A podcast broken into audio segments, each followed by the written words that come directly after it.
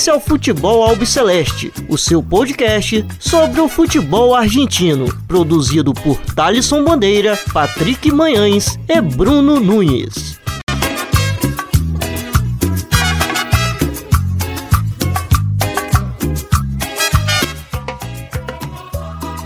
Salve, salve a todos vocês. Está começando agora mais uma edição do Futebol Albiceleste. Meu nome é Thaleson Bandeira, estou sempre na companhia do Bruno Nunes e do Patrick Amanhãs. Edição dessa semana vamos começar falando sobre a Copa Argentina, onde a gente teve aí o duelo entre o Argentino Júnior e Santelmo. Então a gente vai iniciar a edição de hoje falando sobre esse assunto que, bom, movimentou bastante aí no começo da semana, se ia ou não rolar a partida com torcida, mas é, daqui a pouquinho a gente, é, logo após as apresentações, a gente vai comentar sobre o que aconteceu e tudo mais um pouco. É, bom, primeiro quero saber como está meus companheiros de toda semana aqui no Futebol Alpseleste. Meu caro Bruno Nunes, tudo bem com você? Fala, Thalisson. Um abraço para você, um abraço para amigo e amigo ouvinte, Patrick Manhães.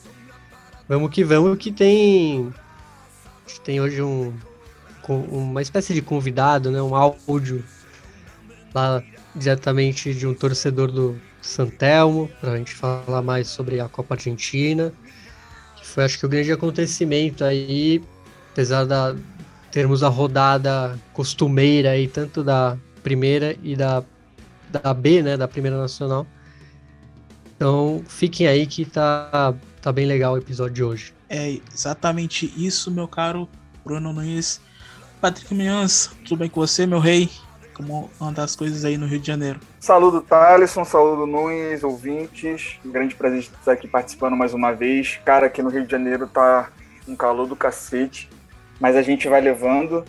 É, mais uma semana aqui no Futebol Celeste, Copa Argentina, que é o, o maior ocorrido que tivemos nessa semana, a, a Liga Profissional, divisão, divisões do ascenso. Tá muito bom, mais um convidado, e é isso. Espero que todos gostem e vamos aí para mais um episódio. É exatamente isso, como o Bruno disse, o Patrick também destacou, é, é o assunto da semana, né, que foi bastante falado.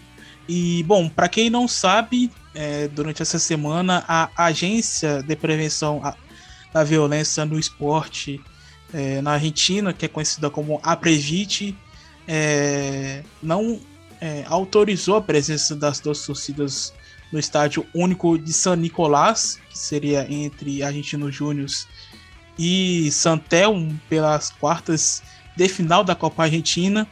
E ambos os clubes já tinham colocado os ingressos à venda, à venda né, Bruno? É, como que foi é, como que isso aconteceu? Foi muito em cima da hora, muita gente é, já havia comprado os ingressos, muitos, é, por exemplo, no caso do Santamo já praticamente já estava escutado as entradas.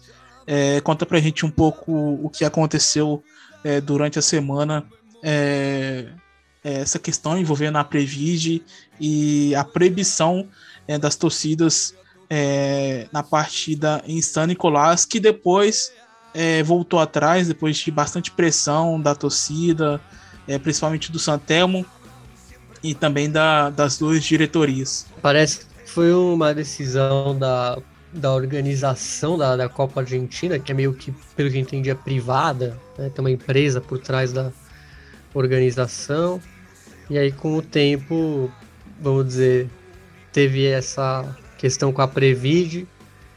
Tivemos manifestações, principalmente do lado do Santelmo, é, que é um time da Primeira Nacional, um time até pouco tempo atrás estava nas divisões metropolitanas, chegou até a jogar há pouco tempo a quarta divisão.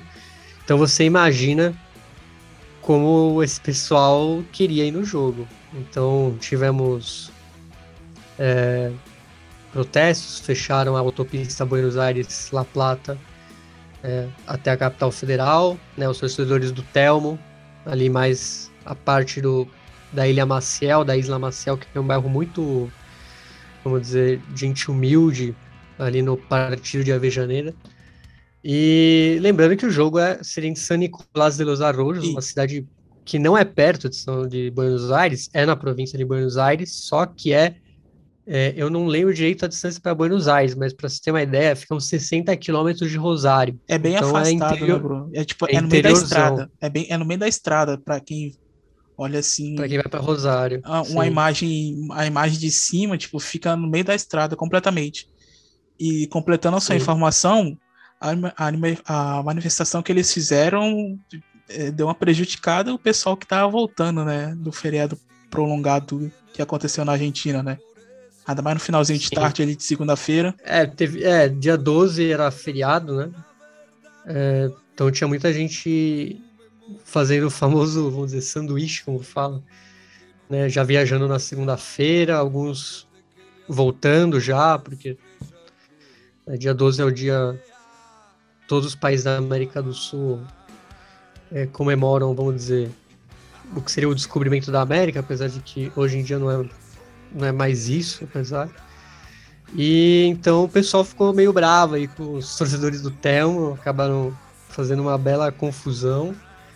Mas a gente, vamos dizer que dá para entender pelo que eu falei, é um time que não está acostumado a chegar a instâncias tão decisivas assim. E lembrando que é, seria um jogo, jogo único, né?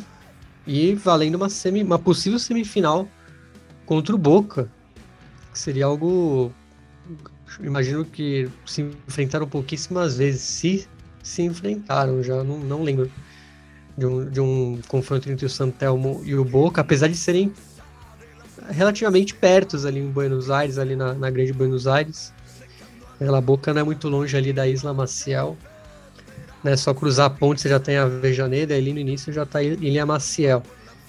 Então, foi um, vamos dizer, uma confusão. Teve também manifestações na Praça de Maio com outros torcedores. Na, na, verdade, na verdade, iria acontecer.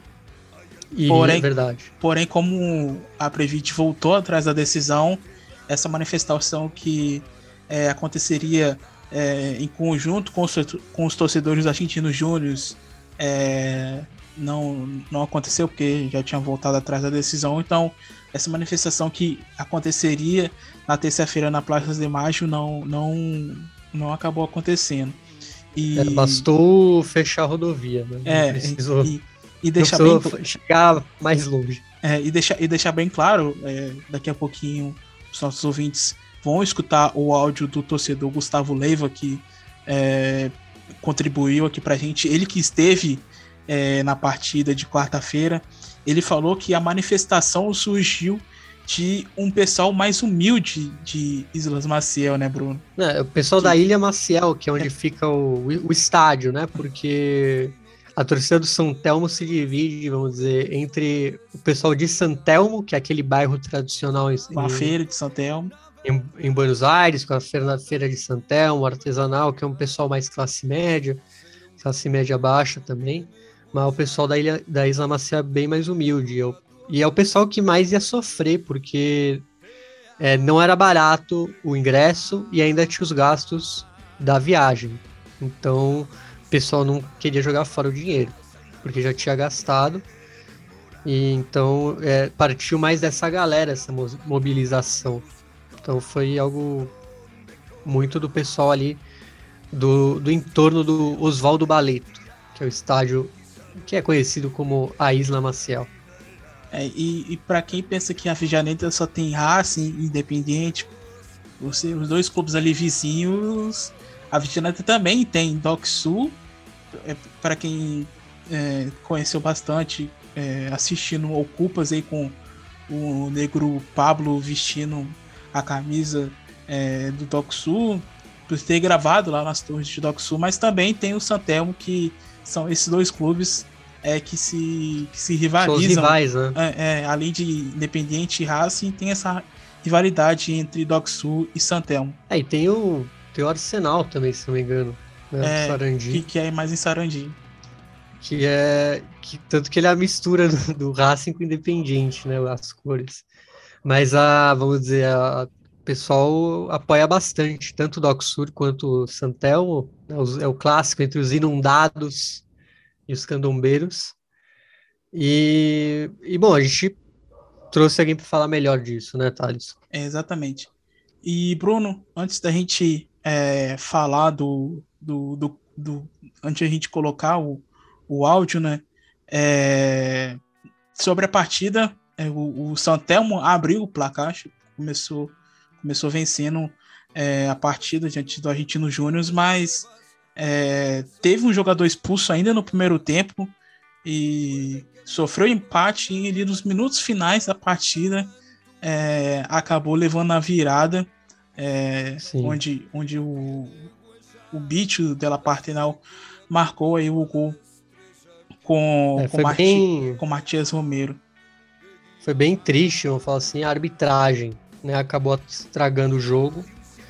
Né, expulsou logo no primeiro tempo da Via Chucaro e lá no finalzinho também do primeiro tempo expulsou o Pablo Frontini, o técnico do Santelmo.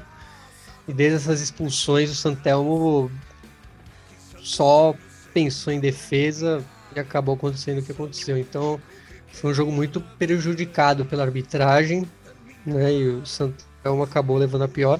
E só uma informação agora mais correta que eu fui atrás.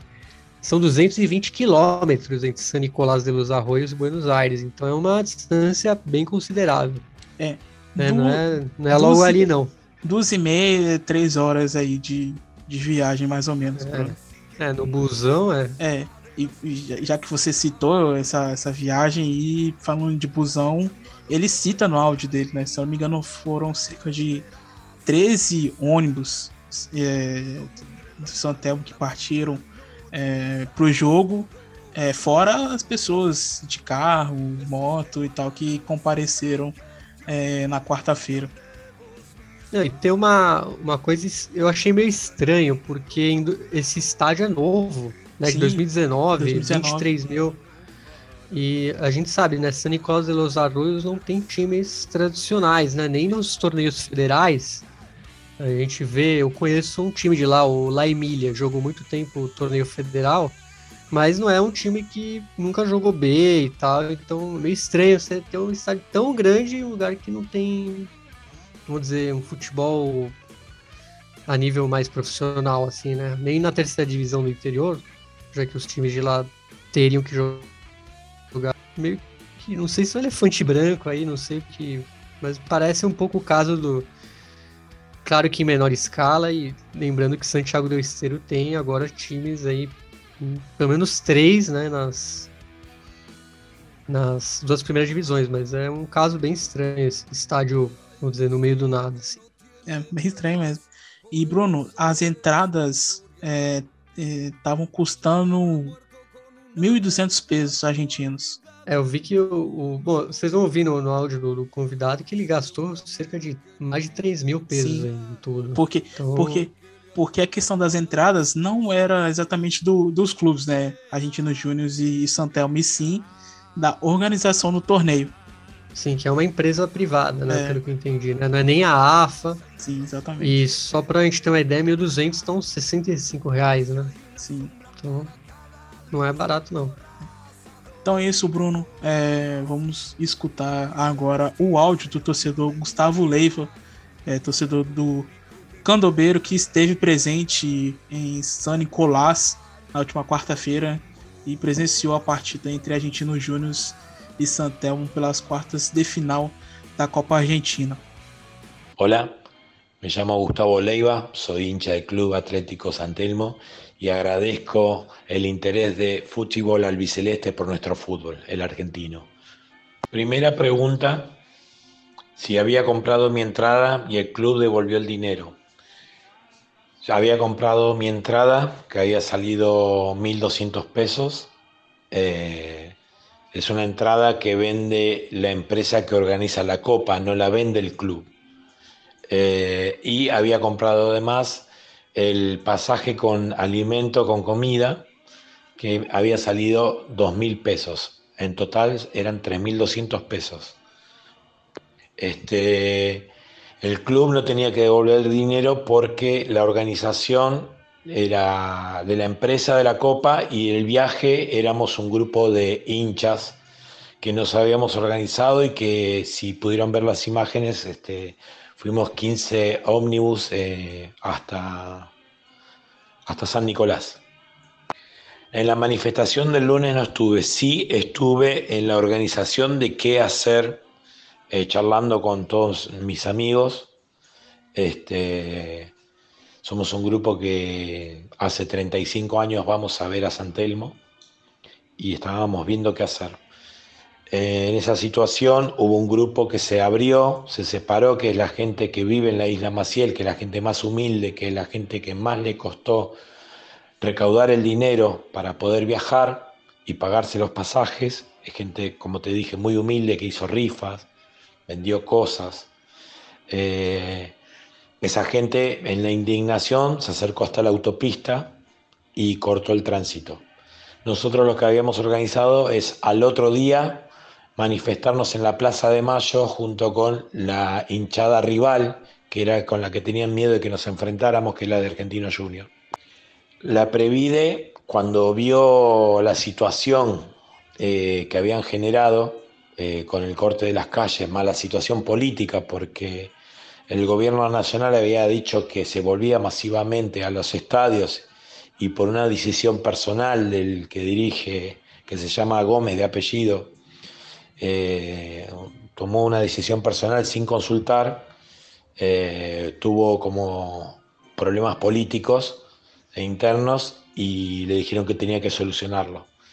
Así que al otro día manifestó una reunión que dicen que no existió. Sí hubo una reunión para decidir algunas situaciones de cómo se iba a entrar a la cancha. Pero no de si iba a haber público no, ya estaba decidido que público iba a haber. Eh, no hizo falta que me entregaran las entradas ni nada porque no, nunca eh, llegamos a devolver el nos llegaron a devolver el dinero ni lo pedimos. Estábamos intentando ir a la cancha. Esta pregunta me gusta mucho. Nosotros somos un club muy humilde, eh, con gente humilde, con hinchas muy humildes. Nuestro Club San Telmo representa a dos eh, lugares distintos. Eh, el barrio San Telmo de Buenos Aires, donde estamos los que somos clase baja, clase media, eh, media baja del club, y la isla Maciel, que es la gente más humilde de, de todos los hinchas, que obviamente por tener la cancha en la isla Maciel, se siente representada por nuestro club, que es el club de ellos también, ¿no? Obviamente. Este, hace un año estábamos en una tercera categoría, hace cinco estábamos en una cuarta categoría. Yo tengo 35 años siendo hincha de San Telmo y siempre nos fue muy mal históricamente. Así que estamos disfrutando de, esta etapa donde estamos en el Nacional B con un muy buen promedio de puntos, eh, felices, eh, con buen pasar económico. Subir al Nacional B nos hizo muy bien económicamente porque el club este, no paga grandes sueldos a los jugadores, pero cumple. No es como otros clubes que prometen un dinero que después no pueden pagar. Entonces los jugadores eso lo valoran mucho porque saben que el dinero va a estar el último día en el valor que se, se arregló. Eso lo sabemos todos. Yo tengo 35 años de socio y jamás voté. Siempre hemos llegado a un consenso para armar una comisión directiva. Así que estoy muy feliz, como todos mis amigos, que hemos visto al club muy mal. Hoy lo vemos este, de la mejor manera. Llegar a la Copa Argentina para nosotros fue un logro muy importante. Lástima que se nos complicó con la expulsión. Yo creo que teníamos posibilidades de, de haber pasado. Pero bueno, quizás sea en una próxima vez. La verdad que estamos muy felices con, con el momento que estamos viviendo. Soy completamente sincero, la gente de Argentinos Juniors no eh, se movió, no, no participó. Sí se había comprometido a concurrir a la Plaza de Mayo, pero esa convocatoria fue hecha por San Telmo, al igual que el corte de, de la autopista. Eh, la gente de San Telmo estaba viviendo la verdadera fiesta. Eh, para nosotros, como te comenté, era un momento único históricamente. Quizás para Argentinos Juniors era un, partido más importante, pero un partido más. Para nosotros no. Y por eso estábamos más movilizados que ellos. De hecho, en la reunión que hicieron con la Previde fueron de la hinchada Argentinos Juniors y la hinchada de San Telmo, y todas las propuestas que surgieron fueron de San Telmo, la gente de Argentinos Juniors aceptaba solamente. Eh, no hubo ingreso de banderas largas, algunas cortas nada más que pudieron pasar el filtro, pero en realidad no estaban prohibidas las banderas. Eh, eh, pudieron, la hinchada de San Telmo pidió pasar este, trompetas y bombos.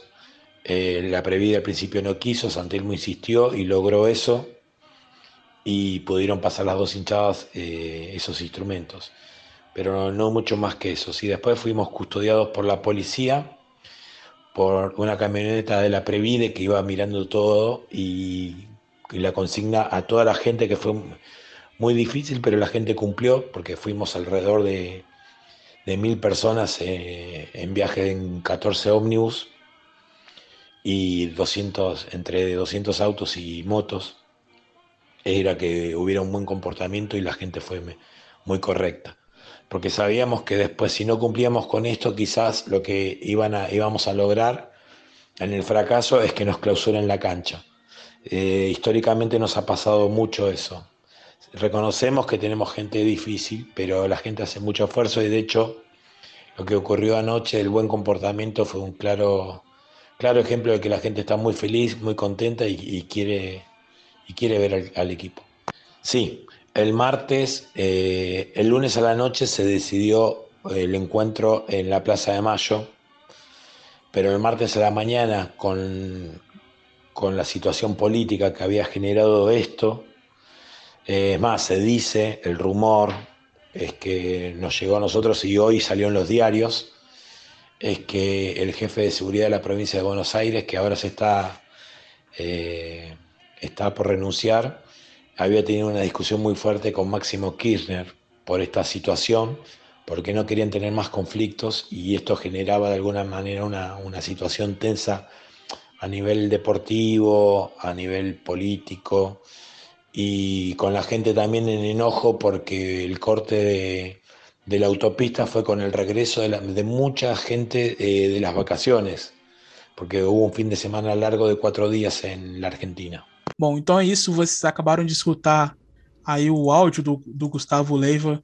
E, bom, antes, é, quero agradecer também ao Diogo Trimetal, torcedor do Santa Cruz, que fez essa ponte aí é, com ele para poder participar, é, para poder contar com a participação dele aqui no Futebol Celeste. Então, Diogo, que é um, um ouvinte assíduo aí do, do Futebol Celeste, sempre escutando, sempre dando aquele feedback, sempre, sempre dando essa moral para a gente desde o começo. É, um abraço para ele, para ele e também para o Diogo é, Xavier, que é um, um companheiro meu, professor, é, também torcedor do Santinha. Então, é, quero agradecer demais aí é, Diogo Trimental, que conversou com ele aí para poder participar aqui do Futebol Celeste. Muito obrigado aí aos, aos torcedores do, do Santinha que nos ajudaram né? O, Diogo, principalmente, que, que, fez essa ponte. E vamos ver, porque o Santelmo tava. Me parecia estar apostando muito na Copa Argentina. A gente vai falar mais tarde de B Nacional, de Primeira Nacional. E o Santelmo ele tem chances aí ainda de reduzido, mas é, é difícil. Vou falar que ele, é que ele tem sorte de estar naquele grupo que tem uns 15 times é. ainda com chance. Mas olha, eu, ainda assim é meio difícil. Olha, eu acho bastante difícil, hein? Mas. É, não sabe, né? É, faltando quatro rodadas para o fim. É, faltando exatamente quatro rodadas para o fim da, da primeira fase. Vamos ver aí como que é, é, segue as, uh, os próximos capítulos é, do Santelmo. E, bom, mais uma vez também agradecendo né, o Gustavo Leiva pela participação, né, Bruno? Poder é, ter enviado esse áudio precioso, relatando do começo ao fim essa saga é, para conseguir e para conseguir acompanhar o, o clube dele. Sim, porque é o relato de alguém que sofreu aí na pele o que aconteceu e, e a gente sabe mais detalhes, né? Porque às vezes muitos falou também na torcida do Argentino Júnior, mas a gente acaba vendo que uma, uma mobilização muito mais dos torcedores do candombeiro e dá para entender o porquê. Né? Sim, pelo, pelo time estar numa fase de protagonismo e uma competição prestigiosa. Inclusive, ele fala até no áudio, Bruno, que a questão é, para liberar os bombos e as trompetas, quem conseguiu foram eles mesmos, porque o pessoal do Argentino Júnior só estavam concordando. É, então, é, a única coisa que eles conseguiram ali convencer a Previde de liberar foi os, os bombos e as trompetas, porque os trapos largos eles não conseguiram, apenas aqueles trapos pequenininhos que ficam ali é, no alambrado. Pois é, movimentação puramente de torcedores, então é por isso que as torcidas são tão importantes, né? A gente só fala mal, mas tem coisas que só acontecem com a pressão de, né, dos torcedores é, em certas autoridades. Então foi o caso da torcida do Telmo que conseguiu o que, o que queria no final. Então valeu a pena todo esse esforço, vamos, vamos falar assim. Porque é, nunca se sabe como será a próxima vez que o clube vai chegar até é, essa fase importante da Copa Argentina. Então é isso. É, vamos seguir com, com o programa agora para falar sobre a Liga Profissional. É, já temos bola rolando, inclusive é, para a 16 rodada, onde a gente teve no começo da tarde o um empate sem gols entre Godoy Cruz e o empate sem gols entre Godoy Cruz e Central Córdoba de Santiago del Esteiro. É, agora o Rosário Central está vencendo o Patronato por 1 a 0 onde o Marco Ruben abriu o placar lá no Gigante Arrojito. E, bom, vamos falar um, um, pouco do que aconteceu na rodada passada, né, meus caros? A gente teve a vitória fora de casa do Platense diante do União de Santa Fé por, por 2 a 1 é, A vitória do Huracan por 2 a 1 diante do Central Córdoba. O empate em 2 a 2 entre Estudiantes e Rosário Central. A vitória do Vélez Sácio diante do News Old Boys por, por 2 a 1 A vitória do FC Hurtícia diante do Argentino Júnior por 2 a 0 é, o Sarmento de Roni vencendo o Aldo Civi por 3 a 0 o Patronato perdendo em casa para o Racing é, 2 a 1 o River Plate fora de casa vencendo por 1 a 0 o Banfield é, o Boca Juniors goleando o Lanús por 4 a 2 o empate sem gols entre Arsenal de Sarandi e Godoy Cruz, a vitória do Colón fora de casa diante do São Lourenço por 2 a 1 o empate em 1 a 1 entre Independiente e Rinácia. E a vitória do Tajeres diante do Atlético Tucumã. Bom, começamos pelo empate em 2 a 2 entre Estudiantes e Rosário Central.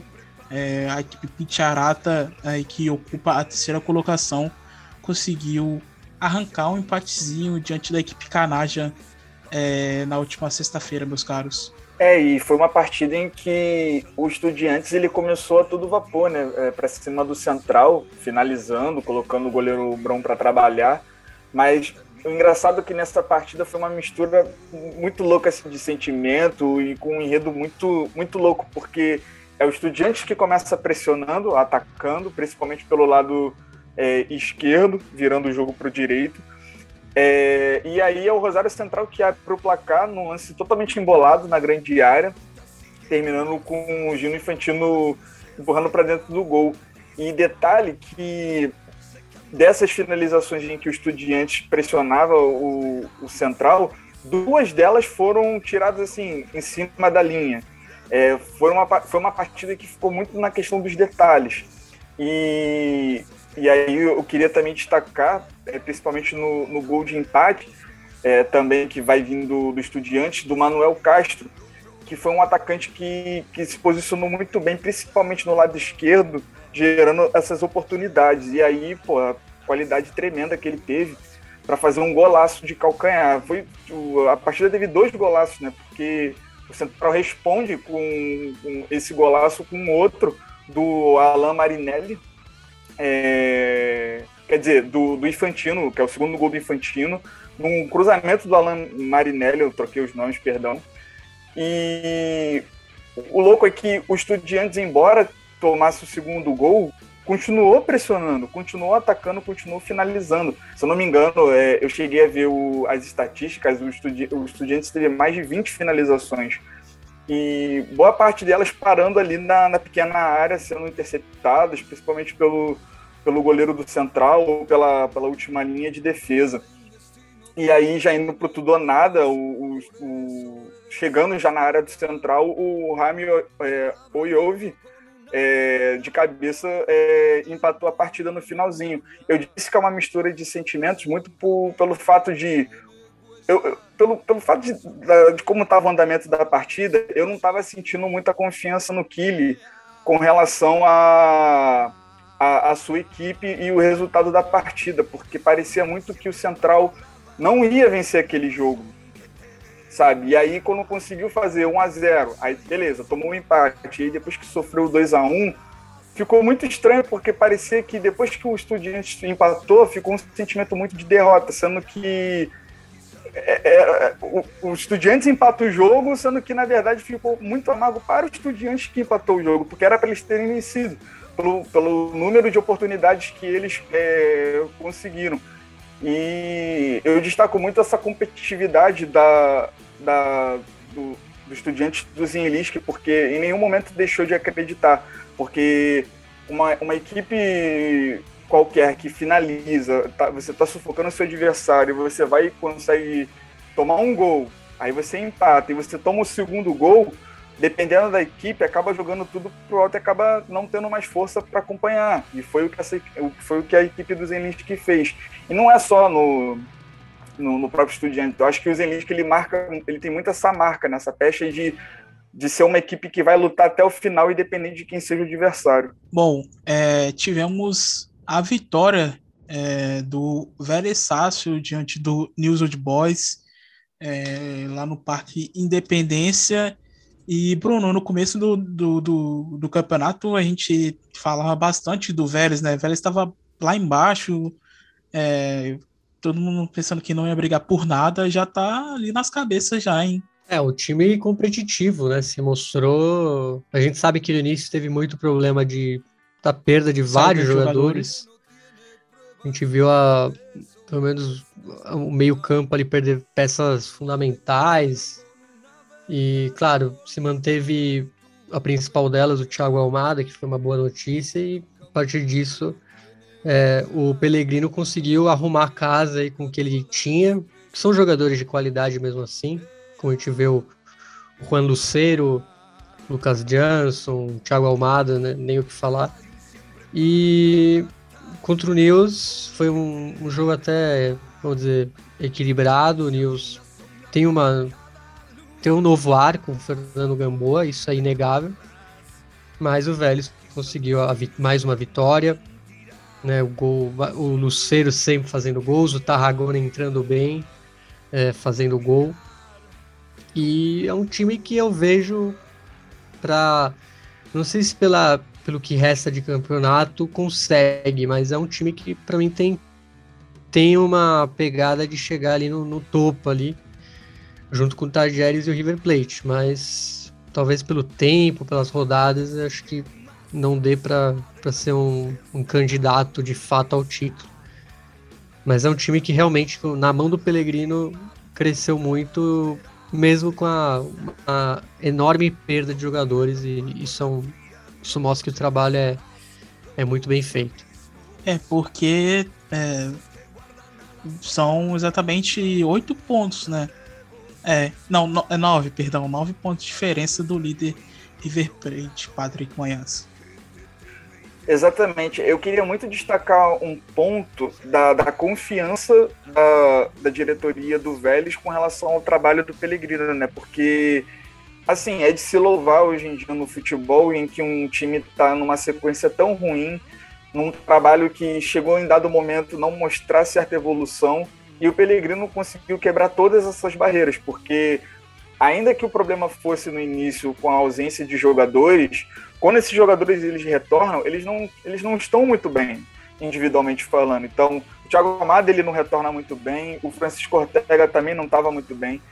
E chegou em dado momento assim, pelo menos eu em nenhum momento, quer dizer, eu vi a, a cabeça do, do, Maurício Pellegrino sendo caçada, sabe? Tipo, ah, não, é, é culpa do treinador, demite o treinador que vai estar. Tá, que vai melhorar tudo. Eles é, manter a, a, a, confiança no trabalho do treinador e, e com isso o, o time ele foi é, tendo uma consistência, principalmente coletivamente. O Pellegrino conseguiu de novo potencializar algumas peças e aí tendo uma boa sequência. E outra coisa também, um, que é um comentário que a gente estava fazendo há muito tempo, né? Se não me engano, assim, antes do, do Matias é, aparecer aqui com a gente no, no programa especial, que o quão equilibrado é esse campeonato, porque no início o Vélez ele estava tendo um, um, primeiro pedaço assim do muito ruim, sendo uma das equipes junto com o Boca que não tinha vencido e agora está na, nas primeiras posições.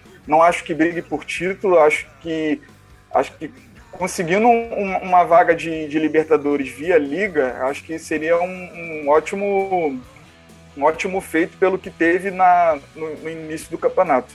Na, na verdade, acho que tá bem encaminhada a vaga para Bom, não sei, né? A vaga para Libertadores, é porque... porque é pela questão da tabela anual. Então, como Isso. eles estavam na liderança passada, é, pontuaram bastante. Então, atualmente eles ah, lideram. Tá. Oi? Sim, ainda, ainda é o líder, né? É, né? Na, não, tô falando assim, na, no campeonato anterior eles lideravam, só que caiu. O rendimento. Não, ele caiu para Eu não, lembro para qual time que ele foi eliminado. Enfim, é, caiu, mas os pontos estão aí, né? Então, atualmente lidera a tabela anual. Em segundo lugar vem o River Plate, em terceiro colocado o Tadieres. É, mas é um time interessante para ver nas próximas rodadas, que acredito que pode aí, é, ser um, um, pode atrapalhar River Plate e Tadieres aí, que são os dois times brigando pelo título. É, bom, é, tivemos a estreia de Martim Palermo no, no Aldo Civi. É isso, meu caro Bruno Nunes? Derrota para o Sarmento ah, Pode-se falar que estreou, né? É. Começou bem. Mas, mas, o, time não, o time não apareceu em campo, mas ele ah, estreou. É, mas o time não aparece em campo faz tempo já. Ah, não, sim, é. Sendo justo, né? Mas Acho que ele tá. Se já tá desaparecido, desapareceu mais ainda. Porque oh, um 3x0, assim, acachapante, né? Era só para dizer que estreou. Porque, porque o, o, Sarmiento também não é um protagonista do campeonato, mas teve pleno domínio, assim, das ações. É, bom, o placar diz, diz muito, né? Não é. foi um placar falso. Oh, e ele começou com Demônio Alt e Martin Calterucci, hein? É, e o Demônio Alt mais como meia, pelo que É, é uhum, exatamente, pelo que eu tô vendo aqui. E é. meio professor Pardal, achei, mas, né? Bom, é, patronato... Eu sinto, que é uma, eu sinto que é uma inveja do Nunes, sabe, por ter perdido o Martim como técnico. É, cara, eu tenho uma pena dos torcedores do Tiburão. É, eu sinto uma, como é, uma... Quando você sabe o que a pessoa vai passar, então uma, um sentimento de, de abraçar, né? Tem que abraçar, né? Espero que não, não, não seja tarde demais quando ele sai. É, bom, o Patronato perdeu em casa para os, o Racing, é, o Racing do Claudio Úbida, é, que venceu por 2 a 1 com os de Litia Lopes e Enzo Copete é, o, o Tila Gomes, que é o goleiro aí da reserva, é, o, um PIB aí do prédio Tita Matiusi, é, pegou um pênalti, ele que estava substituindo o, Gabriel Arias, que estava na seleção do Chile. É, bom, o Banfield perdeu em casa para o River Plate, River Plate aí recheado com vários desfalques. É, vitória importante aí do, do Milionário, né, Patrick?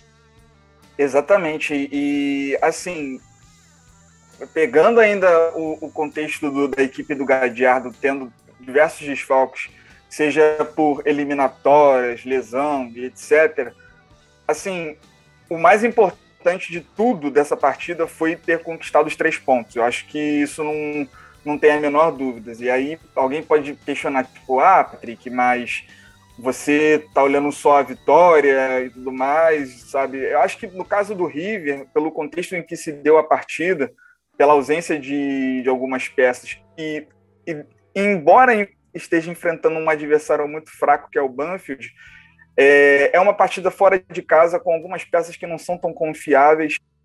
É, o, o River tentando, dependendo muito do Palavitino para para conseguir gerar é, oportunidades, seja num, num, passe ou num arremate fora da área. Tendo o Girotti também no comando de ataque, é, eu acho que não seria tão cruel assim se a gente pegasse é, numa análise fria e destacar, sei lá, o, o próprio Carrascal tentando, em, em, em dado momento, algumas, uh, em algumas oportunidades também de gol. Mas é isso, né? Um jogo que terminou 1 a 0 muito truncado. Eu lamento muito o, o, que, tá, o que tem se tornado esse Banfield do Sanguinete, que é um time que a gente tem elogiado bastante, acho que desde o do início do, do programa, é, do, desde que o programa veio ao ar pela primeira vez. E, e é lamentar, sabe? E, e, e achar interessante também, agora olhando para o campeonato, que tanto, tanto o River Plate, tanto quanto o Tajeres, eles acabam pressionando um ao outro para vencer, sabe, para buscar pontos. Então, é uma vitória importante do, do River que coloca pressão no Tajeres e assim vai sucessivamente. Em cada rodada, eu acho que não vai fugir muito disso. River Plate que lidera o campeonato com 33 pontos, um atrás, um ponto atrás vem o Tajeres de Cacique Medina. E Bruno. É, no último jogo do sábado, o Boca Juniors venceu o Lanús é, de virada por 4 a 2 e os garotos aí é, que é, a reserva do, do Boca Juniors é, dando um recado, é, empatou com o Chelo Wegan, depois o Acortin Almendra virou, aí o Flaco Vasquez, que é um, um PB da reserva, um atacante é, que vem ganhando destaque, fez o terceiro, e Parvon, que já é um jogador conhecido da torcida, marcando o quarto de pênalti, que na minha opinião não foi pênalti, o Cello Wiggins praticamente se jogou ali. E, bom, é, vitória do Boca, e durante a semana, não sei se você ficou sabendo, um juiz é, queria, como me fugiu a palavra agora, fechá-la, eu não, não me recordo agora exatamente é, ele está dizendo suposta superlotação nessa volta dos torcedores suposta. a Kantia. É, suposta. suposta. Isso aí é piada. Né? suposta é piada. Aí, aí, suposta é foda, né? Suposta. É. Supostamente é. tinha muita gente é. lá, então. É, mas se ele fechar é, seria injusto, né? Interditar, interditar, lembrei agora, é, lembrei, interditar. Teria que interditar tudo, né? É. Porque supostamente todos. Não, é tipo assim, é, é, pra, é, é, é pra, pra dar aquele disfarce, né? Sim. É porque Não, mas... para alguns é subjetivo, né? Ah, pra, pra mim tá lotado, mas pode, pode ser que para outros não esteja. Então, não, sim, é, supostamente. É, 50%, né? Vamos, vamos colocar assim. É, então é. Não, é piada, né? Mas o que não é piada é esse tiro boca, né? Foi muito bem contra o Lanús. É, foi dominante, assim, tanto com a bola no pé quanto em, em oportunidades. Lanús também me, me deu uma, vamos dizer, pouco decepcionado. A gente espera mais de um time do Luiz Dia, que tem aí dois atacantes fenomenais, um muito velho e outro muito novo, né? Que é o é. José Sandi e o Flaco, o Flaco Lopes, né? O José Lopes. Mas o, o, Boca, muito bem, primeiro que tinha alguns desfalques por eliminatórias, né? Os peruanos, não, a de Víncula, o Zambrano. o Zambrano, que, o Zambrano que às vezes é banco, às vezes é titular, também não tava. E, e a gente viu aí a, o Luiz Vasquez muito bem, porque ele entrou por conta de uma lesão do Nicolás Orsini, que poderia ter sido a lei do ex, né? Ele é. que jogou muito tempo ali no Granate para mim, é um bom jogador. Eu acho que tem cara de ser o, o dono da 9. E, mas o, o Luiz Vasquez. Que é... Por quê? Se, É, eu acho que. se o Vasco continuar jogando, Ah, entrando sim, bem, é. É um, acho que É, creio acho eu que que, ele dos- vai, vai, vai ser titular. Não vai demorar muito tempo. Porque é, o dos- garoto é que, assim, ele já demonstrou velhos, que ele já demonstrou entre os velhos é o melhor, joga bem né? da bola. Mas entre os velhos é o melhor, o Orsini ali. Pelo menos da- das opções que não É. vem da base, né? Sim. Mas é realmente o Vasquez tem muita vamos dizer, identidade, assim, um cara que tem 20 anos, mas parece que tá jogando leve, mesmo ali na, na bomboneira. E, e aí você viu, né? O Augustinho Amendra muito bem, o, o Cello Weigand que volta depois de um, de um empréstimo, né? Ele estava na, nos últimas, nas últimas temporadas do Gimnasia de La Plata. E esse tiro, o Sebastião Bataglia, essa exibição me, me dá, sei lá, me dá um, um futuro positivo, né? Porque a gente viu uns jogos aí pouquinho mais burocráticos com ele no, no comando. Esse jogo, o Boca foi dominador e contra um time que eu acho que é muito bem gabaritado, que é o Lanús. É, Então, foi, do, foi dominador e curioso, né? Quando praticamente estava com total posse de bola, atacando, indo para cima do Lanús, é surpreendido com o gol do Nacho, é, Nacho Malcorra, com assistência do, do, do Flaco Lopes, o Pibe Granate. Mas em sequência, o Boca continuou atacando, continuou atacando e, e, sim, não e virou, em pouco, a... e virou em pouco tempo aí. É, não perdeu o falar, ímpeto, né? Aham.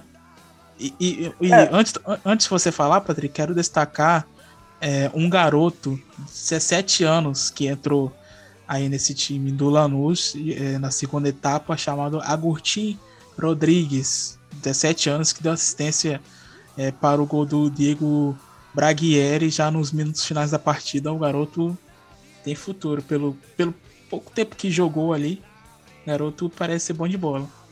É, no caso do Boca, eu queria destacar muito a capacidade que o time do Bataglia teve, é, principalmente depois de ter tomado o primeiro gol, porque o Boca ele estava gerando oportunidades, finalizando, e quando toma o primeiro gol, dá a sensação de que parece que vai surgir aquele Boca no- do auge do, do- da, da equipe do Russo barra o início do, do Bataglia, que é uma equipe que quando está perdendo precisa do resultado, é, é o é o Lisandro Lopes jogando de, de centroavante, o Carlos Esquerdós também. E não, eu achei que foi uma equipe muito organizada nesse sentido, principalmente precisando do placar, precisando empatar e virar o jogo. E os gols eles vieram de uma forma muito natural. Então, é um gol, é um gol de cabeça do Egan, é, uma trans, é um contra-ataque, uma transição muito rápida do, do Almendra, e assim vai. E o, o- ainda teve no início do, do primeiro tempo um terceiro gol. Eu quero destacar o Egan porque, por incrível que pareça, é uma posição muito carente, apesar do Advíncula ter, ter aparecido para jogar. E me surpreende muito a evolução que ele tem tido, principalmente no caso do Bataglia, porque é um técnico que está vendo que os jogadores do Boca Juniors eles querem sim oportunidades, eles estão trabalhando por isso e estão merecendo isso, sabe? Então é, é, é muito gratificante para alguns jogadores verem que é, é possível sim serem protagonistas e mostrando que possuem uma margem de, de evolução muito grande. O próprio Vasquez é um, é um caso muito disso, né? Que quando precisa, ele está ali disponível. O Egan, a mesma coisa. O, o Almendra também. Então é, é muito é muito bom ver que o Bataglia ele não coloca jogadores da base porque precisa, porque é, é, é, tá desesperado. Não, é porque os jogadores, esses jogadores estão realmente pedindo passagem. Exatamente. Bom, é, tivemos um empate sem gols em Sarandi entre Arsenal e Godoy Cruz. O São Lourenço perdeu em casa para o Colón, é, contou aí com o retorno é, da sua torcida azulgrana. E bom, Bruno, tivemos aí um jogo marcado por vários insultos é, da torcida do Ciclone, a Tinelli, a a Matias Lames, enfim, ao, o corpo técnico ali do Ciclone, é, que perdeu aí para o Sabaleiro na última segunda-feira. e além disso, bastante criticado pelas condições que o novo gasômetro se apresentou nesse retorno da enteada do ciclone, né, Bruno? Infelizmente a gente é, teve um caso lamentável onde um, um torcedor é, divulgou no Twitter um cadáver de um, de um cachorro, né? É, então, isso daí é muito estranho. Né? O pessoal tava até questionando a veracidade e tal, não dá para saber mesmo, não sei. Mas isso mostra, porque além do, do, do cadáver, do suposto cadáver, como a gente já usou aqui, suposto, é, o, teve uma coisa que foi real, né? Porque os banheiros estavam em péssimo estado. Parece que não, durante a pandemia ninguém entrou lá. Parece não teve que nenhum tipo de, de trancaram, reforma. Trancaram e, É. e ninguém entrou durante a pandemia. Então, então você vê que o pessoal largou de mão o estádio, né? A gente sabe que eles conseguiram a volta de Boedo, mas espera lá, né? Não pode também abandonar o, o que tem ainda, né? Que é o, é o novo gasômetro lá no Ba- Barro Flores.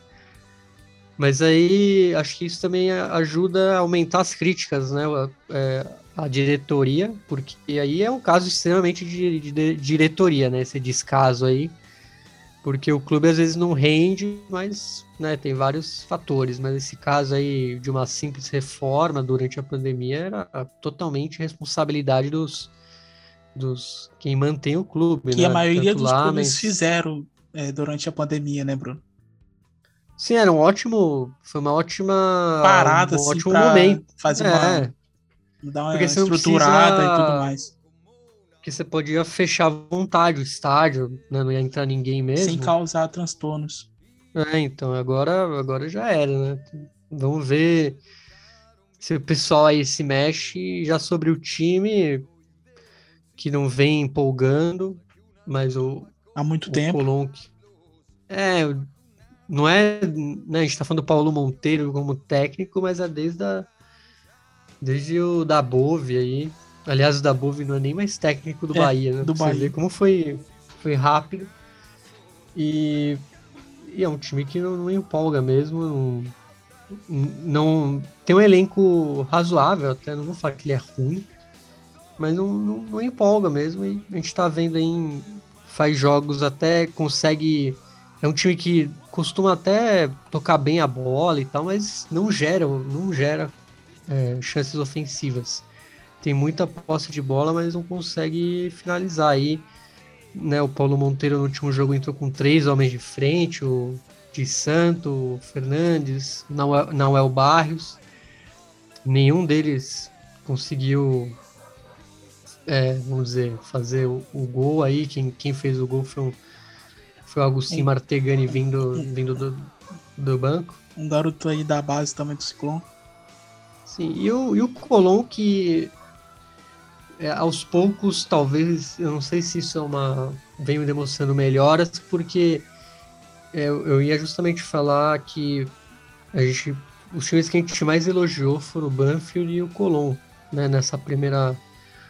Pelo menos no ano passado e começo desse ano, e foram times que o Banfield, né, não tem nem o que falar, caiu de maneira incrível, assim, muito brusca.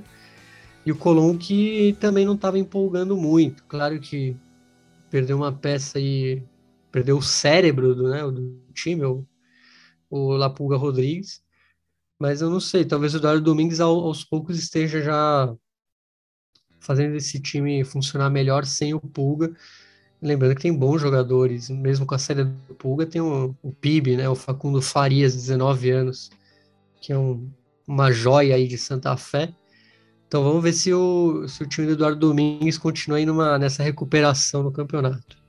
Bom, é isso. E na penúltima partida da rodada, tivemos empate no Libertadores de América entre Independiente e Rinácia, Esgrima de La Plata.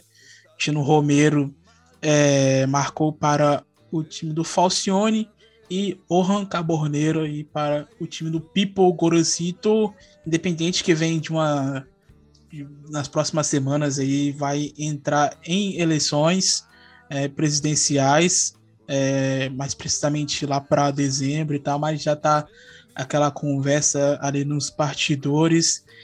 Enfim, É, time também, é, torcida também criticando é, após a partida a atual diretoria, né, que é composta ali pelo, pelo, pelo Mojano. Agora não, não me lembro qual Mojano que é, não sei se é o pai ou se é o filho, não sei se o Bruno vai lembrar também. É, mas enfim, Patrick, esse empate do, do Independente, que até pouco tempo atrás estava ali na. brigando ali também em cima, mas uma afastada. Mas vale lembrar que tem muito time colado ali, né? Entre o Estudiantes e até o. E até o, nono colocado, que é o Colônia, a diferença ali de três pontos. Como você viu esse Independente aí diante do Rinácio? Exatamente, Thalisson. E com relação à, à equipe do, do Independiente, incomoda muito porque não é, não é, não foi de hoje, assim, dessa última rodada é, com relação ao, ao enfrentando o Rinazzi, que é uma equipe que perdeu muita competitividade. É, já vem, acho que se eu não me engano, já tem umas duas, três semanas que a equipe do Falcione não, não consegue engatar, não consegue ter uma recuperação. E eu não consigo enxergar essa recuperação vindo. Por mais que a equipe do Falcione consiga ter algumas peças de muitos destaques, como, por exemplo, o Alan Velasco, o Alan Sonhora, o Silvio Romero, a própria linha de defesa também, que tem sido um pilar dessa, dessa estrutura do, do Falcione. Eu não consigo enxergar que essa equipe vá ter um impulso um, um, um, no final, entende? É, é, é, lamentar mesmo, porque é uma equipe com, com capacidade que pode ter mais, dá para tirar mais, só que eu não acho que seja o próprio Falcione que vá tirar é, essa equipe do lugar. Então é, é, é, esperar, é poder ver como a equipe pode reagir, mas eu não acredito muito nisso não. Acho que no, com relação ao Rinásia, é um grande empate, apesar da, da equipe do Independente ter diminuído muito a, o seu condicionamento, né? tanto físico como tático e técnico. E bom, no encerramento da rodada, tivemos a vitória do Tajeres diante do Atlético Tucumã. É, a equipe do Cacique Medina vencendo por 2 a 0 com gols de Naruel Tenaglia, um ótimo jogador aí, pra, na minha opinião, um dos destaques desse time aí do Cacique Medina. E Michael Santos, o uruguaio, é, também, que sempre quando entra deixa sua marca, né, Bruno? E, e um destaque que a gente faz desse é, Tadieres é de um ídolo que agora vai comandar o, o Atlético Tucumã, que foi rival na, na segunda-feira, né? Que é o, que é o Tiologuinho Azul. É, mais uma, vamos dizer, uma vitória tranquila até, pode-se falar do, do time do Casque Medina, um 2 a 0 mas com muita, vamos dizer, propriedade. Tenaglia, como se falou muito bem, o Michael Santos, que vem entrando é, ele vinha às vezes fazendo de reserva aqui então para fazer o gol, mas recentemente tem entrado mais como titular e não tem, vamos dizer, deixado na mão o Cacique Medina. E um time que não tem o que falar, né? Não é o vice-líder à toa, tem ótimas peças é, em todos os setores e imagino que vai brigar até o fim aí pelo título. Já o Atlético Tucumã é um time que é estranho, né? A gente a gente costumava, vamos dizer assim, ele sempre foi um animador do torneio, um time que nos últimos anos esteve na, na, na, parte alta da tabela, talvez um dos melhores times do interior, muito na época do, do Lapulga Rodrigues, e desde então em baixa, né, com vem trocando de técnicos há, há muito tempo. O Mardim Felipe, mais uma vítima aí desse, dessas más campanhas do time do, do decano de Tucumã. E o Choluguinha Azul, que era assistente né, no Tajeres, chegou até ser ano passado assistente lá, do, lá no, no clube de Córdoba, onde ele é ídolo. E vai para sua primeira, vamos dizer, experiência como treinador né? Vamos, vamos acompanhar de perto para ver como será o Choluguinho Azul técnico. E que tem uma, para quem é torcedor do Inter, é, o, o, assistente dele é o Bruno Silva, né? O lateral, ex-lateral direito uruguaio, que foi campeão da Libertadores em 2010. Não jogou muito lá no Inter.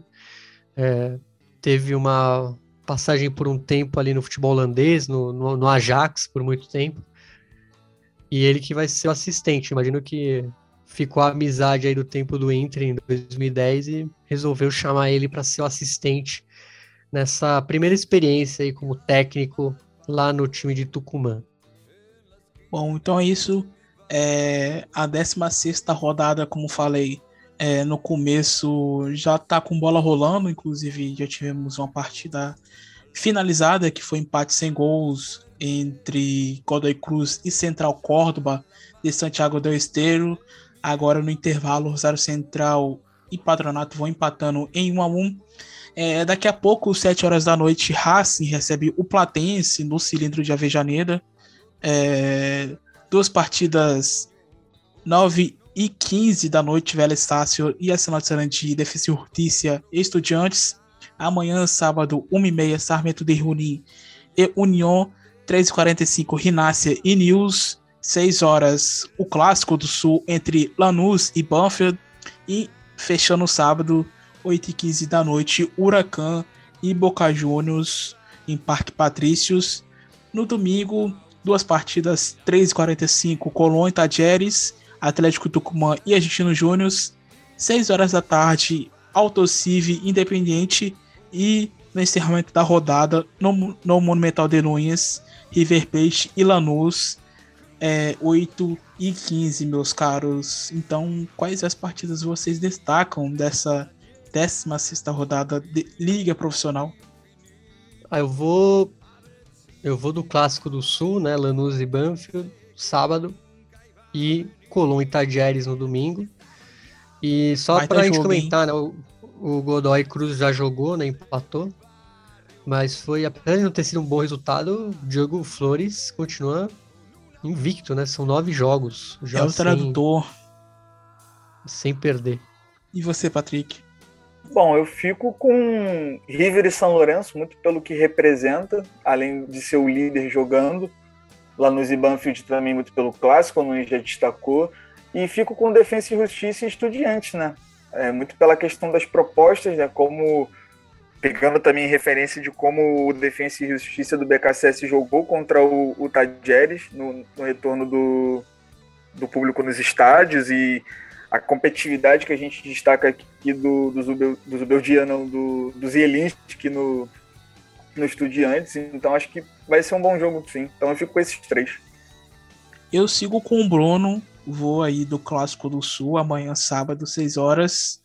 E domingo, 3h45, no Cemitério dos Elefantes, Colón e Tajeres. E já passando a 17 rodada da Liga Profissional, que vai acontecer já na semana, já ali terça-feira, duas e meia da tarde de uma terça-feira, que belo horário, hein? Platense e Rosário Central, é, 4h45, União recebe o Racing no 15 de abril, lá em Santa Fé, 7 horas da noite, Patronato recebe o Defensa e Justiça, é, 9 horas da noite, Central Córdoba recebe o Vélez Sácio. Na quarta-feira temos 2 e meia Arsenal de Sarandi e Rinácia. 4 e 45 São Lourenço e Lanús. Duas partidas, 7 horas da noite, Estudiantes e Atlético Tucumã. Manfield e Huracan. É, e no encerramento de quarta-feira temos Boca Juniors e Godoy Cruz, 9 e 15 na Bomboneira. É, Quinta-feira, 2h30, Argentino Júnior e Colón. 4h45, News Old Boys e Aldo Civi. 7 horas da noite, Independiente Sarmento. E no encerramento da rodada, 9h15, que esse aí é o jogo mais esperado é, do campeonato até o, até o momento, que é entre Tadieres e River Plate lá no Mário Kempis. Bom, meus caros, acho que essa última partida é, é que é que todos esperam, né? Sem dúvida. Eu acho que. É que provavelmente pode definir a... o campeonato, eu acho que, na minha opinião. Assim. Sim, é um jogo cabal, né? Jogo de decisão ao ponto, mesmo. Ao ponto de definir, eu acho que, assim, não sei, né? Porque a gente não sabe como vai ser o placar, o placar da partida, mas olha, é, é um jogo que vai definir muito como as equipes estão uma diante da outra, né? Com relação ao que esperar para as últimas rodadas. Então acho que é, é o jogo mesmo da, da rodada. Acho que não, não tem outro de, de, de tamanho, assim, magnitude. Mas eu botaria o Boca e Godoy Cruz aí só pra. É.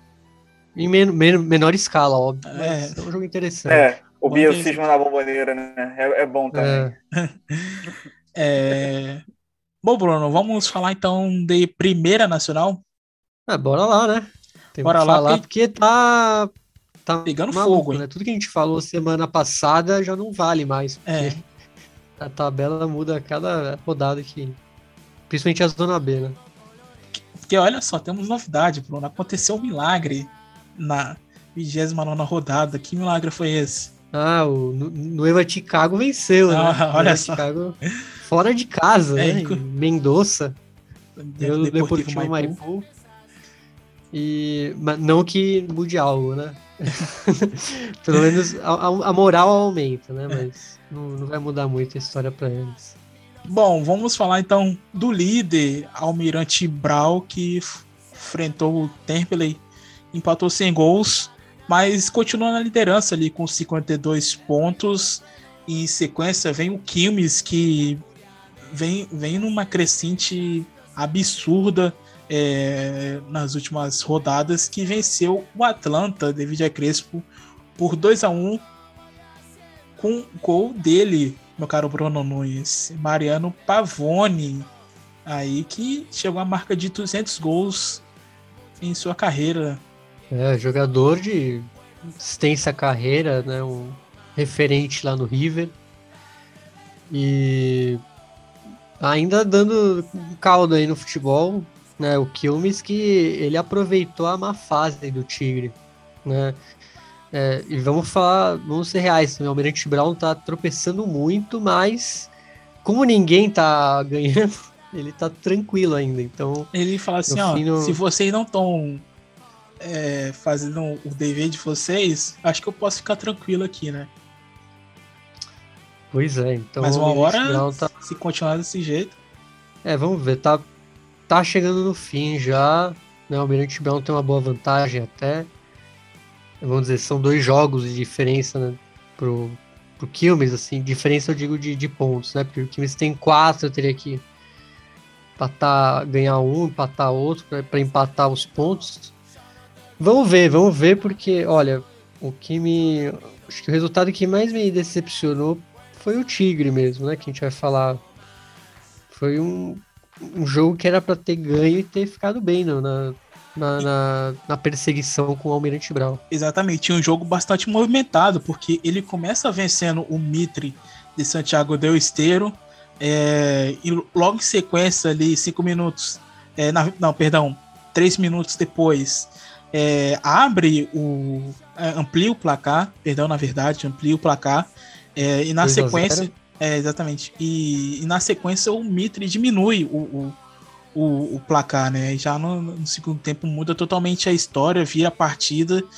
E ele já quase no, nos minutos finais, o Pablo Magnin, que é o artilheiro é, dessa competição, é, empata a partida de pênalti. E, mas vamos ser muito justo, né? O Mitre é um time que não, não tem muito protagonismo na divisão, e estava desde os 27 com a menos. Né? O Sebastião Corda foi expulso na metade do primeiro tempo, então o Tigre tinha uma ampla vantagem aí para fazer o resultado e não conseguiu. Per Bom, bobeou mesmo. É. Perdeu três pontos aí que iam ajudar bastante. É, e em quarto lugar vem o San Martín de Tucumã, que empatou sem gols diante do Estudiantes de Rio Quarto. E na quinta colocação, a gente tem o Belgrano de Córdoba, que venceu o Rinácio de Mendoza por 3 a 0 com gols de Adrian Balboa, uruguaio, Pablo Veguete e Juan Ruiz Gomes. Vitória importante também do Pirata, que, que sonha aí com, com reduzido, Bruno. Olha, Pirata muito bem. É, o jogo vamos dizer, um jogo que valia muito, porque eram dois times é, lutando pelo por entrar aí no, no, reducido. Ele encosta no San Martin, no Tigre, tá dois pontos. Mas olha, eu queria é, destacar um outro time que a gente não tem falado muito, que ganhou as últimas três rodadas É, e se a gente for somar tudo, desde a rodada. Desde o jogo contra o Tigre em setembro, 3 de setembro, ele não perde. Que é o agropecuário de Carlos Casares. Né, o time da soja aí, que com o Gonçalo Urquijo, que é um cara que tá desde a, que o time estava na última divisão do interior, é, tá fazendo, tá conseguindo pontos importantíssimos e, e grudou ali, tá em sexto. Esse, esse, é o rei da carne de Carlos Casares, né? É o rei da soja, né? É, ah, não, é um qual que é o rei da... Você falou que tinha também um, um, outro rei da carne, além daquele. Não, o rei da carne é o, da, é o do Estudiantes de Rio Quarto, né? Ah, sim. Tem onde o, o do agropecuário e tem o agropecuário de... é o rei da rei da soja, um dos ah, caras mais ricos da Argentina, que é o é a família Agroco... Grobopatel, uma coisa assim. Hum. O Eles porque tem o, muito dinheiro. Tem o rei da carne de, de Buenos Aires e o rei da carne de Rio Quarto, é isso? Aí eu não. Eu lembro que tinha um outro rei da carne, mas eu não lembro de onde ele era. Aí já é, me perdi, mas o, o, o, da soja é o agropecuário, né? E que tá muito bem. Não, porque, Venceu o Chacarita por, por 1x0. Pode, pode falar. É o Agropecuário venceu o Chacarita por 1x0 e tá ali em, sexto a três pontos da, do reducido. E como eu falei, são três vitórias seguidas. E se a gente for somar, os últimos cinco, as últimas cinco partidas não perdeu, né? Foram quatro vitórias e um empate. Então tá em uma crescente absurda o time de Carlos Casares aí, que é o rei da soja, né? Não o rei da carne. Não, porque eu lembro você falando do Alberto Samid, aquele lá do, da discussão lá. Ah, sim, sim. Esse era rei da. Verdade, é que ele, é que ele não tem time, né? É. De... Não, mas ele é torcedor é do Boca. Ele, ele é torcedor do Boca. Ah, sim, mas ele não é um mecenas. Né? É, que investe pesado, assim, no, no futebol. É, é, mas o, o, da carne que investe é o de Rio Quarto. Né? Sim, exatamente. Bom, e já falando sobre a próxima rodada, Bruno, a gente tem aí alguns confrontos interessantes nessa rodada, né? É, principalmente para quem está brigando ali pelo, pelo reduzido, é bom a gente ficar de olho nessas partidas que vão acontecer é, nessa trigésima rodada. Quais são as partidas que você des, é, destaca aí é, dessa próxima rodada? Então, eu destaco. Primeiro temos um duelo cordobês, né, da província de Córdoba, né, Belgrano e Estudiantes de Rio Quarto. É, aí é mais por ser um, vamos dizer, uma, é uma leve rivalidade, né? não dá para chamar um clássico, mas é um jogo de província. É, e o Belgrano pode entrar na, na, na, no, no, reducido se o São, o ou o Tigre derem uma, uma bobeada. E é, é, o agropecuário que eu vinha falando, ele vai pegar o Noiva Chicago. Né? Se, se tudo, se for o que a gente imaginar, o agropecuário consegue já encostar mais ainda. Claro que Neva Chicago com torcida é outra história. Então, vamos ver com cuidado esse jogo e, obviamente, é, também botar aí o jogo do Chacarita e Quilmes e o Almirante Brown Deportivo Maipu, que são jogos que tem que valem, vamos dizer, reduzido, já que não, não tem, a gente não tem briga por rebaixamento, a gente destaca aí que tem briga por reducida, né? Assim como Atlanta e Tigre também. Exatamente. E bom, Bruno, como você citou o Nova Chicago, durante a semana é, é, a gente viu imagens né, sobre os incidentes entre o, o Torito de Matadeiros e Quilmes, é, já que viralizou no final de semana uma briga generalizada após a partida entre Nova Chicago e Quilmes pela oitava divisão. É, alguns veículos de imprensa relataram Sim. que a confusão teria acontecido causada pela Barra Brava do Torito, né? Conhecida como La Gloriosa Banda é, Chicago, mas não foi isso que aconteceu, né? É, e oitava divisão é, é, é um jeito de é falar base. de categoria de base, é né? Base. Eu não lembro qual que é a oitava divisão eu agora. Também não. Mas eu acho, que, é, acho que, mas acho que é bem. É uma dos pequenos. Pessoal bem jovem. É. é. Mas é, parece que a Barra desmentiu a notícia e disse que essa confusão aconteceu entre os pais dos jogadores e treinadores de ambas as equipes. E faz sentido, já que se for uma divisão muito juvenil, quem vai ver são os pais, né? Pô, o que, que a Barra Brava vai ver a criançada jogar? Aquela mãe pedindo e... para colocar o filho dela, né, Bruno? É, então. e, e a gente tem que ressaltar que tem uma amizade entre as barras, né? Da década de 60, desde a década de 60. E... Principalmente ele com o peronismo. É. E eu acho que ninguém ia destruir uma amizade de várias décadas pra ver por causa de jogo de, de criança. e eles até publicaram é, um, escreveram lá no, nos stories do Instagram é, relatando o acontecimento e colocaram assim queremos aclarar que em los incidentes ocorridos com Quilmes não houve nenhum participante participante de la barra é, la gloriosa banda de Chicago. La amistad com Kimi se respeita e derrem de hablar boludeces. Então esse aí foi o recado da barra Bem de claro, né? Chicago, né? falando para deixar de falar besteira, né, Bruno? Para quem não sabe, mais ou menos foi isso. Bem claro. É.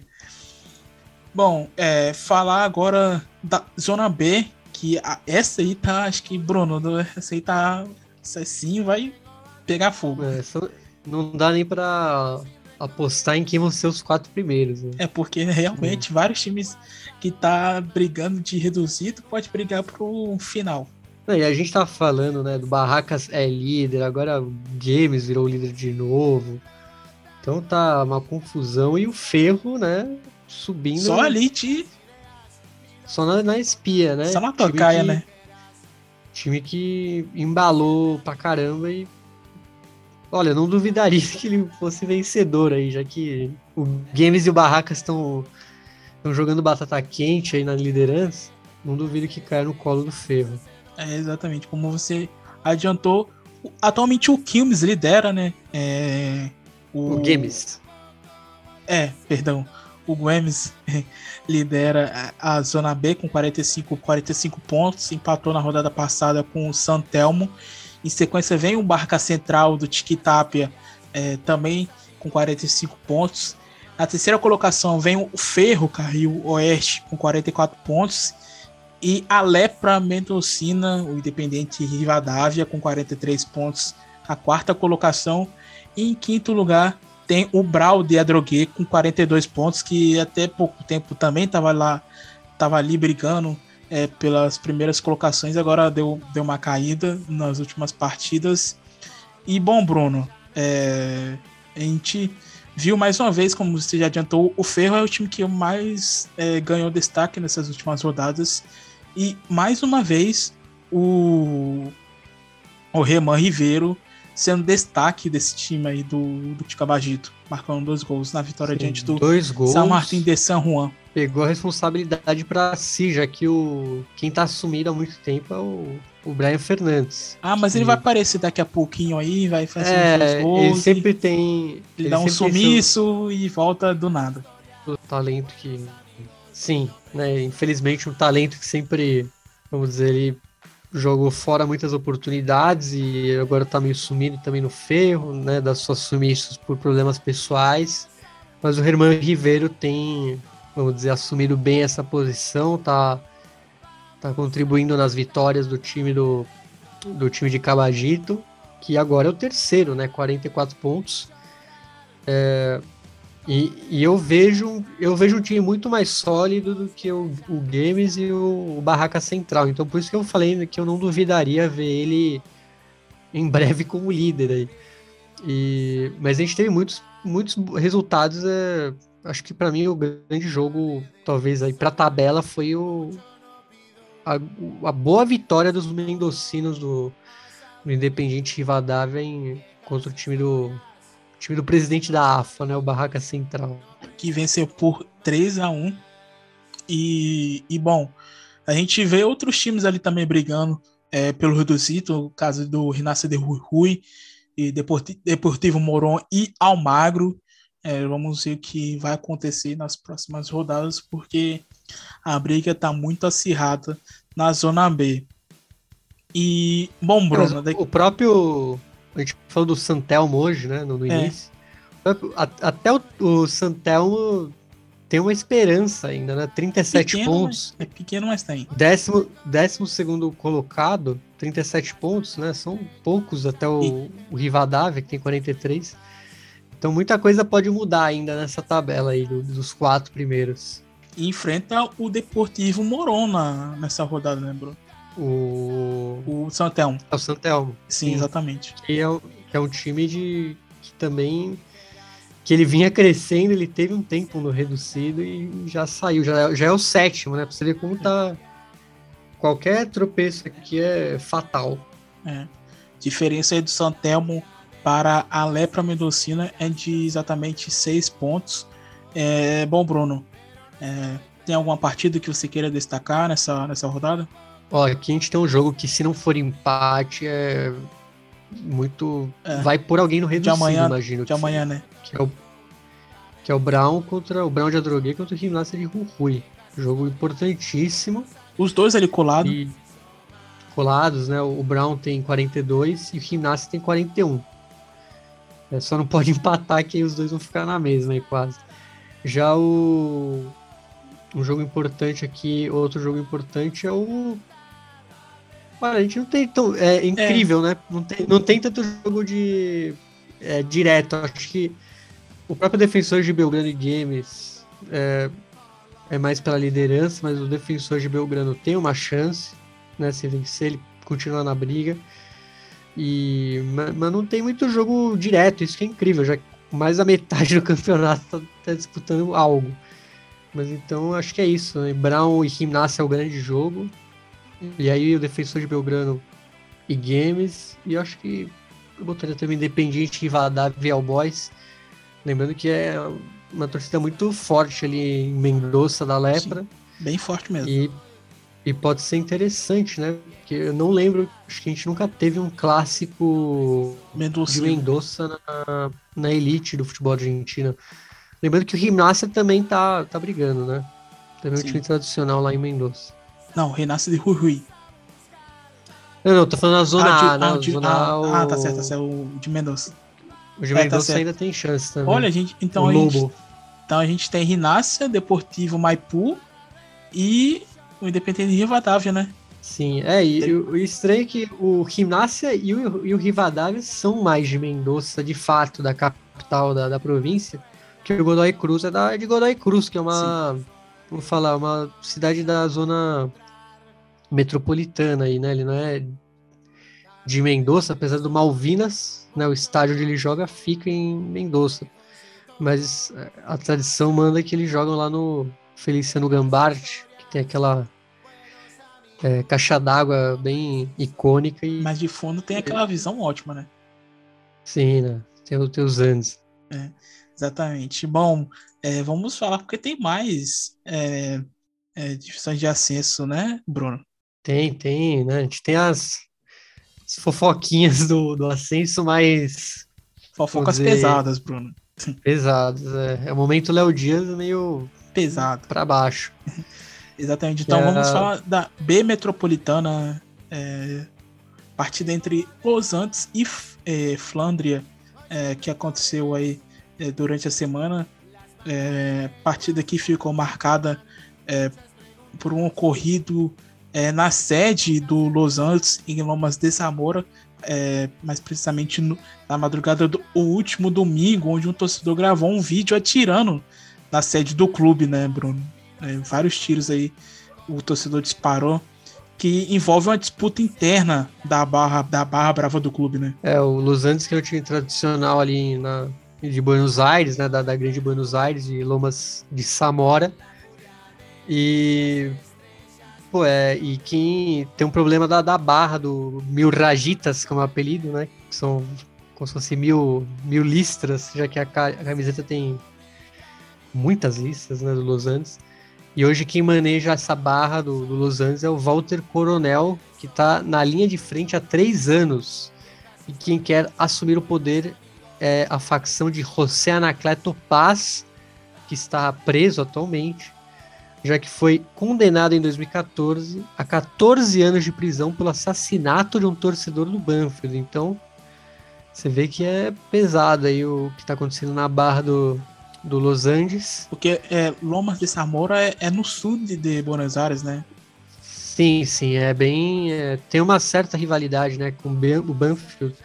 Que o Banfield joga muito há muito tempo B e Elite, então acaba meio que se distanciando, mas é, são times é, rivais aí por da mesma zona da cidade, né? Que acho que se não me engano é do, part... é, é do partido de, é, de Loma de Zamora da zona sul da Grande Buenos Aires. Sim, sim. É, é bastante confuso, assim. É, e o Banfield é desse partido, se não me engano, né? Do partido sim. de Lomas de Zamora. Então, é, são rivais, né? Apesar de não estarem na mesma divisão, mas é, tem uma certa.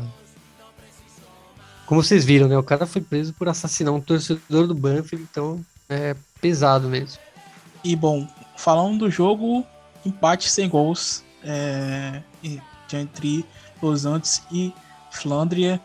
E a gente foi procurar para ver se havia acontecido alguns incidentes é, durante, após, enfim, é, a partida. É, não aconteceu e como a gente havia falado na semana passada, quem lidera o clausura da B Metropolitana é o Colegiales, com 26 pontos. Em segundo lugar vem o, o Flandria. É, bom, já nessa próxima rodada, é, a rodada 14, os dois clubes se enfrentam, Bruno. Flandria e Colegiales. Jogo importante para saber quem, quem briga ali pelo título do clausura. E como a gente falou na, na edição passada, é, o campeão da abertura foi o Colegiales. Então, o campeão do abertura e o campeão do clausura, no caso, é, jogam a final para definir quem é o primeiro classificado para a primeira nacional. Mas se é, o Colegiales vencer o clausura, o Bruno não sabe o que acontece. Eu não, eu não tinha visto mesmo, mas é, imagino que eles unifiquem o cinturão, né? Não, não, não terá uma final. E o tá, Colegiales de Mundo. E afinal, quem acontece com. não, aí vai ter que fazer. É que aí tem os reduzidos, né? Isso vai ter. Tem que ter, né? Os, pela ta, os pela, pela tabela geral. Isso. E. Vamos ver, é um time tradicional, né? Acho que. E o Flandre a gente falou no último na última edição por causa dos cinco gols. Eu esqueci agora o nome do. Acho que era Lautaro Gordijo, né? Uma coisa assim. Eu... É. Foram cinco gols e. E é um time que há pouco tempo estava na B Nacional, né? Um time dos.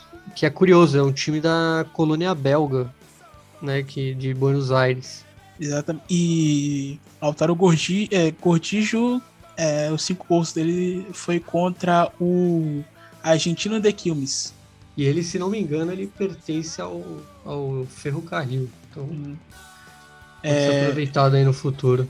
Bom, Bruno, para finalizar, é Federal A, onde a gente falou na semana passada do Esportivo Penharol de San Juan, e quem marcou foi o brasileiro que atua lá, né, o Francisco de Souza, é, fez o gol da vitória diante do Deportivo Madrid. É, a gente já falou do Francisco no, quando o Güemes de Santiago del Esteiro foi o campeão do Federal A, que é a terceira divisão do interior. E aí que tem uma longa trajetória no futebol argentino. Acho que ele fez até inferiores no Boca, no, no Independiente. Passou ali por Correntes no Mandiju. Jogou na, no Esportivo Pátria, se não me engano, também ali perto de é, daquela região. Esportivo italiano, então um cara muito rodado ali no ascenso e Vamos ver se o, o Esportivo Penharol consegue, né, resultado importante contra o líder. Que lembrando que a gente também falou deles no último episódio, porque o vice-governador né, da província de Chubut bateu no técnico, né? E a gente descobriu que ele era ex-presidente do Deportivo Madrid. Time que está muito bem na tabela. E que se subir a gente vai ter o clássico de Madrid já que o Guilherme Brown tá, tá na primeira nacional.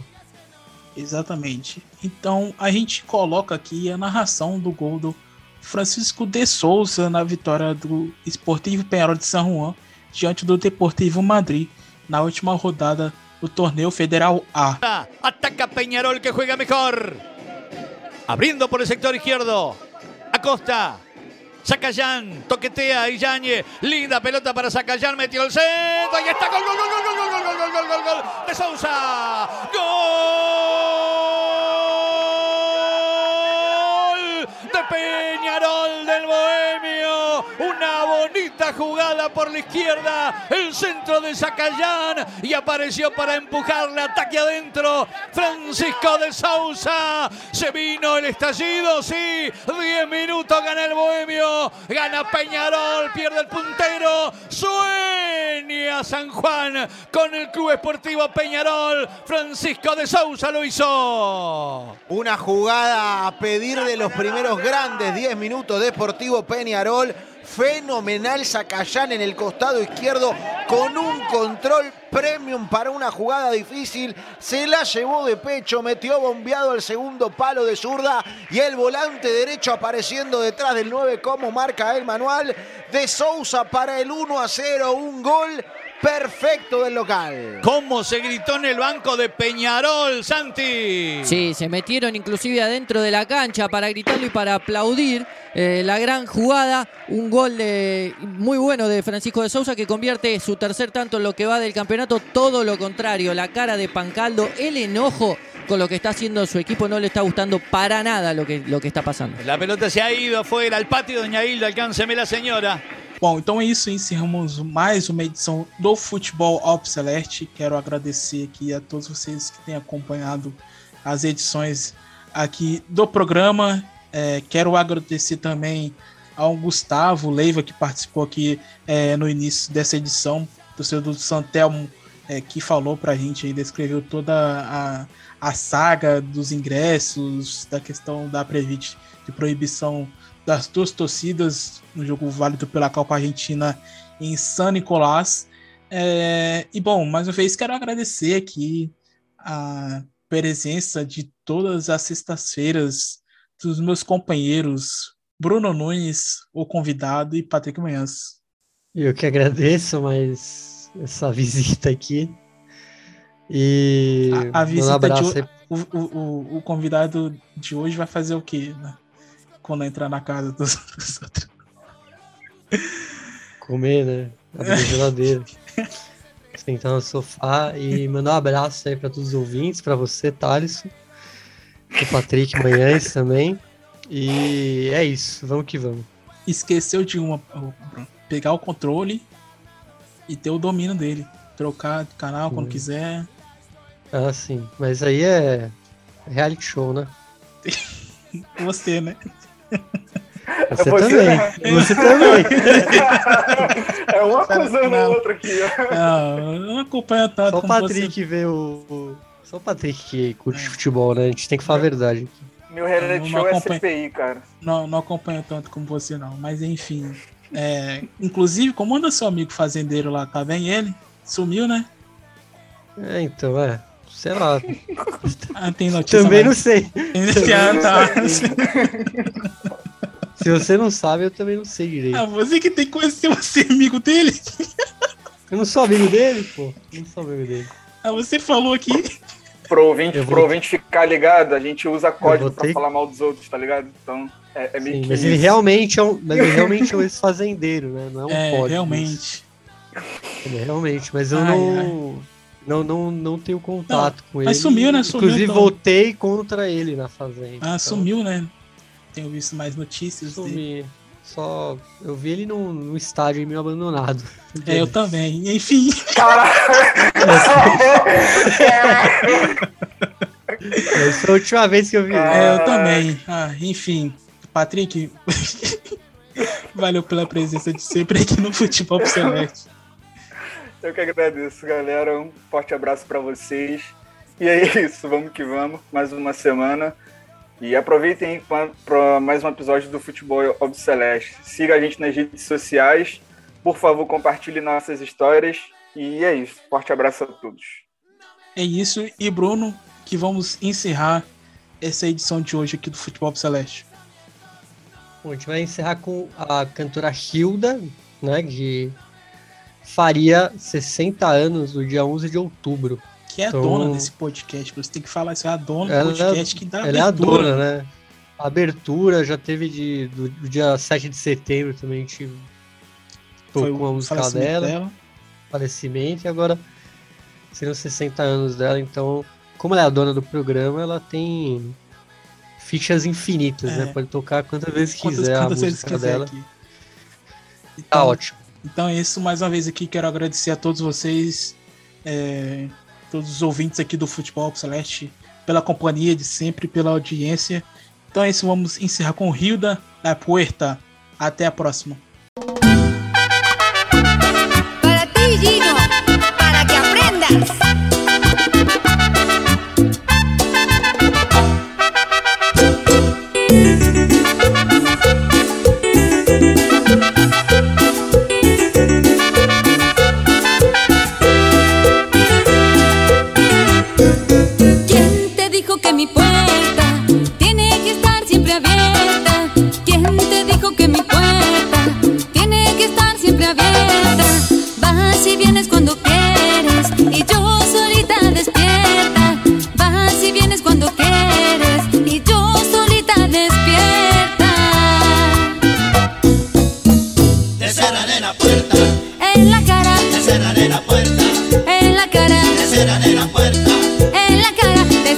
La puerta para